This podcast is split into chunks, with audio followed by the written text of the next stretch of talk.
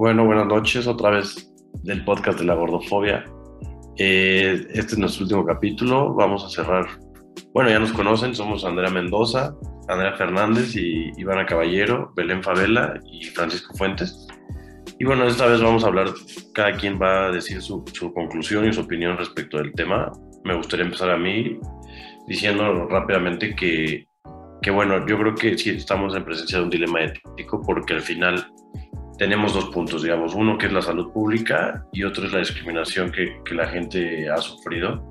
o que la gente que con obesidad padece. Entonces, en mi opinión, yo creo que lo que debemos hacer es, es apoyar a estas conductas de positivismo, sin embargo, también incluir políticas donde, donde la gente haga ejercicio o incentivar a la gente por, por bajar de peso, por, por tener una, un, una salud o sea, bien y no y bajarle a la comida, digamos, hablar mal de, de, comida chatarra y todas esas cosas, para poder llegar a un nivel donde, donde sí amemos nuestro cuerpo, pero también nos cuidemos y todos tengamos una salud correcta.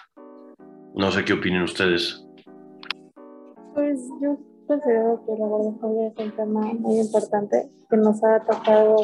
principalmente a México por muchos años y que lo hemos normalizado. Entonces creo que ahí está el defecto, que debemos de comenzar a cambiar eso porque pues, al final no nos estamos haciendo daño a nosotros, que somos los que juzgamos, sino pues a las personas que reciben este odio porque son rechazadas por la sociedad. Entonces considero que lo importante aquí pues es escuchar a esas personas, cómo se sienten y pues apoyarlas en las cosas que, que necesiten, porque al final, pues, ¿quiénes somos nosotros juzgar cuando ni siquiera nuestra alimentación está bien o cuando no seguimos una dieta y queremos que los demás lo sigan solo porque hemos sido privilegiados por tener una salud, bueno, no una salud, sino un cuerpo definido y que está bien visto por el estereotipo de la ciudad. Entonces, considero que también es importante como verlo desde la ética, y pues también ser empáticos porque se necesita demasiado y al final no meternos en los cuerpos de los demás porque pues justo no son nuestros cuerpos porque los debemos de estar juzgando. Yo creo que como dice Belén es súper importante el, el, no solo pensar en, en, en, a quién vas a hacer reír con,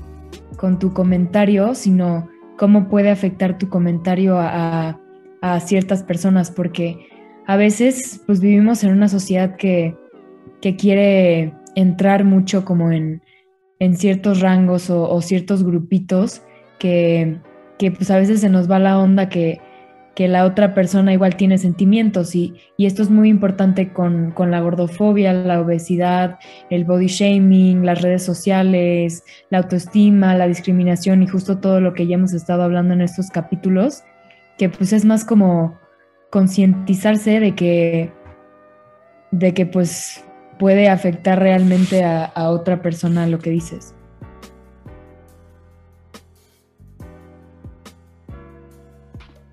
Claro, este, Ivana, totalmente de acuerdo contigo. Este, creo que este, no hay que irnos ni al extremo del body shaming y transhumanismo, ni tan al este, dejar a un lado este, el,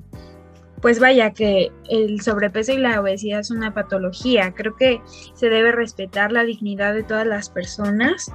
eh, del ser humano porque pues, simplemente son seres humanos. Creo que erradicar el sobrepeso y la obesidad desde la parte de, de la salud, este, creo que es importante. El body shaming no es la respuesta a eso, porque tampoco se trata de atacar a las personas por su cuerpo, como bien decía Belén, pero claro que se pueden crear campañas de información, este, para brindar información de este, nutrimental a las personas y que pues puedan mejorar sus hábitos, pero que lo hagan por salud, no por los influencers que siguen en redes sociales, no por el body shaming, no por cuestiones sociales y culturales, simplemente por salud y para mejorar su calidad de vida. No sé tú, Andy, qué, qué, qué concluyes de este tema. Pues yo quiero concluir algo que hemos visto a lo largo de esta pandemia es que la salud va primero. Entonces, sí, la obesidad y el sobrepeso son patologías que al final nos pueden llevar a algo, algo a una complicación más, más grave. Em, y pues sí, siento que eso es lo primero que nos tenemos que enfocar. La gordofobia y una de, o sea,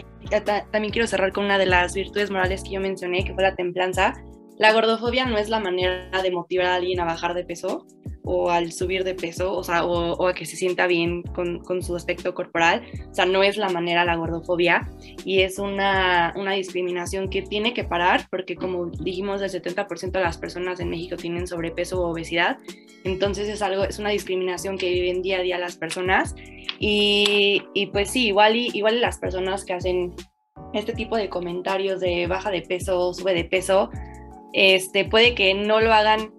directamente como para hacerla sentir mal, sino como un medio de motivación para que las personas